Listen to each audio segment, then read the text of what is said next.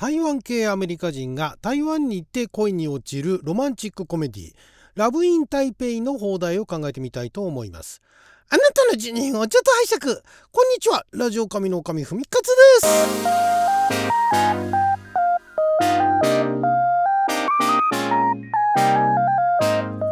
今日は2023年9月1日金曜日六曜は大安でございます、えー、毎週金曜日は日本公開前の日本で公開するかどうかもわからない洋画の放題を勝手に考える。洋画の放題考えますのコーナーをお届けしておりますが今回はですね、えー、今年の8月10日にパラマウントプラス、まあ、あの今アメリカの方でやってるあれですよねサブスクみたいなやつですよね。ネットフリックスみたいな。パラマウント系のパラマウント系っていうか、まあ、パラマウントが配給してるんですよね。のそこでまあまず配信予定と、まあ、だからこれ日本で映画館でね見られるかあるいはどこか別のねあのビデオオンデマンドで見られるかわからないんですけどもえ「ラブ・イン・台北」という作品の放題を考えてみたいと思いますけれどもこちらがですねもともと2020年に、えー、発行出版されましたあアビゲイル・ヒンウェンさんっていう人が 書いた小説「ラブボート台北」っていうのが原作らしいんですね。でどういう話かっていうとお、まあ、主人公エバー・ボンっていうキャラクターがいるんですがあの女性ですね、えー、アシュリー・リアオさんが演じるエバー・ウォンが、えー、エバー・ウォンっていうのはその医学部を目指す台湾系アメリカ人なんですね。台湾ニーズアメリカンっていうだから台湾系アメリカ人。で、えーまあ、そのオハイオ州で、まあ、白人中心のコミュニティで彼女は育つんですけれども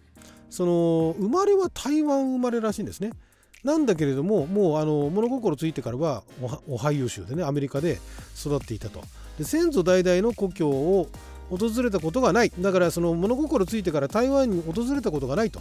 なので、ま、台湾生まれのアメリカ人なんだけれどもなんかその自分のルーツっていうんですかねそこら辺からなんかあの切り離されてるっていうななんて言えばいいんですかねその、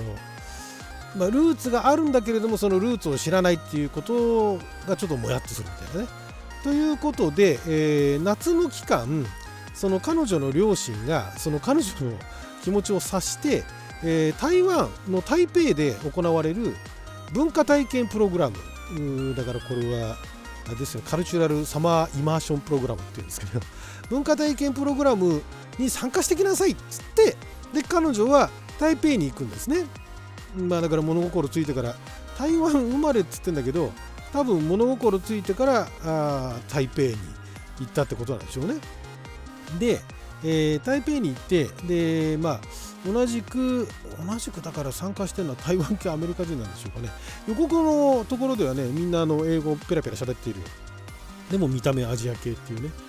えー、の方たちで。でまあそこで何でしょう、えー、なんだ、えー、いわゆるあの出来すぎくんみたいなね、えー、で人気者のリックっていう、えー、男性とあとはちょっとミステリアスな感じの一匹狼な感じの、えー、ザビエルっていうのと 出会うんですね。で、えー、リックはまあ優等生なわけですよ。でザビエルは、えー、ザビエルまあグザビエルっていうのかザビエルっていうのかちょっとえー、現代の英語の方では何て言ってるかちょっとよく分からなかったんですが、えー、ザビエルの方はちょっと何て言うんですかあの突っ張ってる感じのね突っ張ってルーズな感じなんだけどちょっとキザな感じで、ね、あのちょ昔流行ってちょい悪みたいなまあ親父じゃないですけれどもねそういう魅力があると。で、えー、片方のそのなんだ、えー、あ違うわそのザビエザビエルはなんかダンサーザビエルがダンサーになるのかなちょっとよくわかんないですけどあ、まあ、だからこのエヴァが医者になって両親を喜ばせるかダンサーとして別の道を歩むかっていうのを台北に来て葛藤するらしいですね。だそこがそこがちょっと今このあらすじとかシノプシスあたりしか読んでないんで分かんないんですがこれ小説版の方はもっとあの詳しいあらすじがあって多分ネタバレになるレベルのあらすじが書いてあるんですけれどもじゃあ映画がその原作通りになるかって言ったらなんかこれ映画見た人のあのレビューかなんか今見てるんですけども何でしょうね、え、最終的なそのエヴァのね主人公の運命とその後の、恋模様っていうのは2ヶ月で終わるんですって。なんかすごいですよね。レビューにもうそこまで書いちゃってるんですよ。だからこれは、えー、続編も期待できそうだっていうね。そのレビューの最後のオチがそんなオチになってるっていう。なかなかすごいなと思うんですが、まあ、ヤングアダルト系ですよね。その若い人たち向けの若い人、まあ、だから10代後半から20代ぐらいの人たち向けのヤングアダルトってそこら辺なのかな。向けのそのなんかドラマみたいな感じですね。もういわゆるだからロマンチックコメディなんだけどいろいろありますよね。だから最近特にその何ていうんですか、えー、アメリカ人なんだけれどもそのルーツのね ところを意識するその何ていうんですかね。そのルーツのそのお国柄みたいなものをクローズアップさせたそういうロマンチックコメディ作品みたいなものっていうのが結構あるなと。いうところでついに台湾台湾系アメリカ人に白羽の矢が立ったっていう感じですね。でこの監督をしている、えー、アービン・チェンさんっていうのはアービン・チェンさんの日本でも公開された中で、えー、放題がついてるのは「台北の朝僕は恋をする」っていう。これが2010年に公開されたもう今から13年前ですけども台湾アメリカ合作のやっぱりロマンチックコメディがアービン・チェン監督の作品脚本もアービン・チェン監督。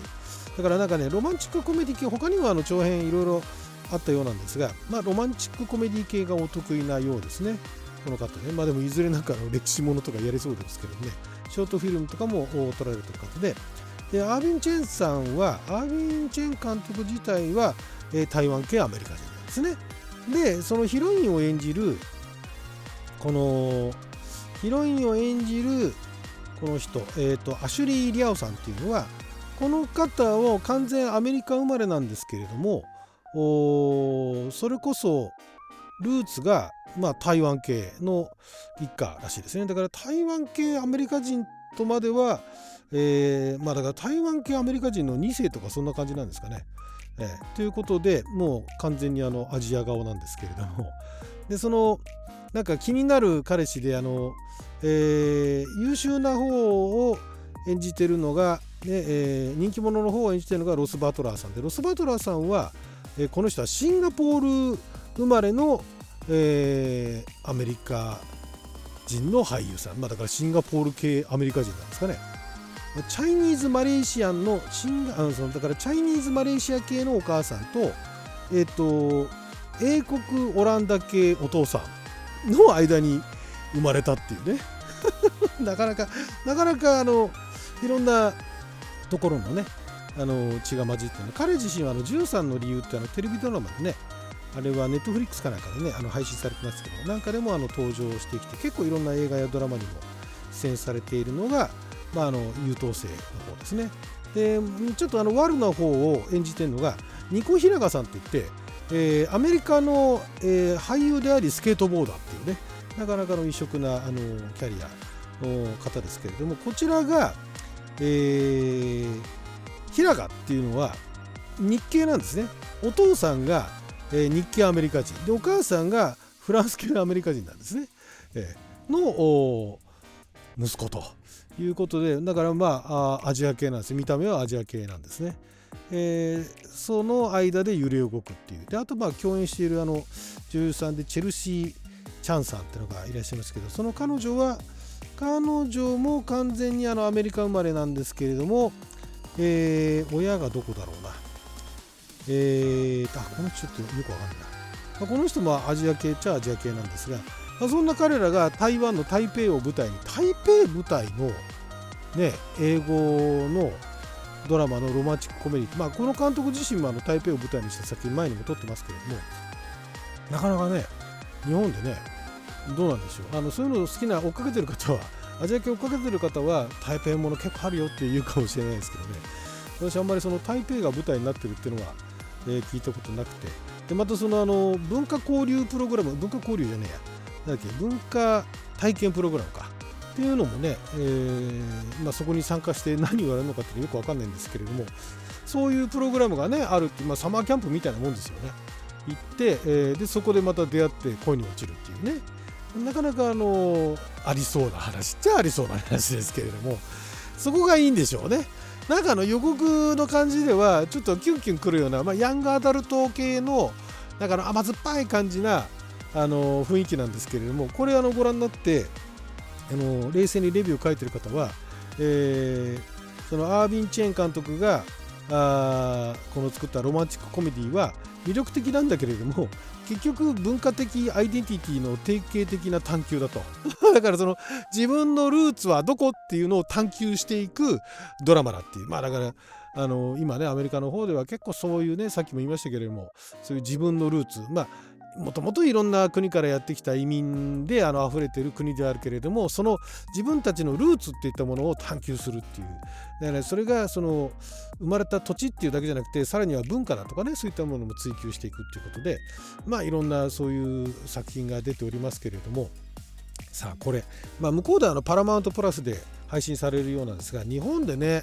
劇場公開こういうのこそやってほしいなとは思うんですけどなかなか面白いですよね。あの第三者的に見てねあ台北ってこうなんだみたいなね。でその中でちょっとロマンチックコメディがあったりとかしてねまあだから言うなればあれですよ君の名はをねあの海外で見るようなもんですよ。ちょっと違うかな。まあでもそんな感じなんで、まあ、タイトルとしてはねもうシンプルにねラブイン台北ですからね。台北台北で恋をしてみたいなね。まあ、まんまですけどもね。台北で恋をして。いいんじゃないですか？そんなタイトルで見たいと思いませんか？はいということで12分間の貴重なお時間いただきありがとうございました。それじゃあまた。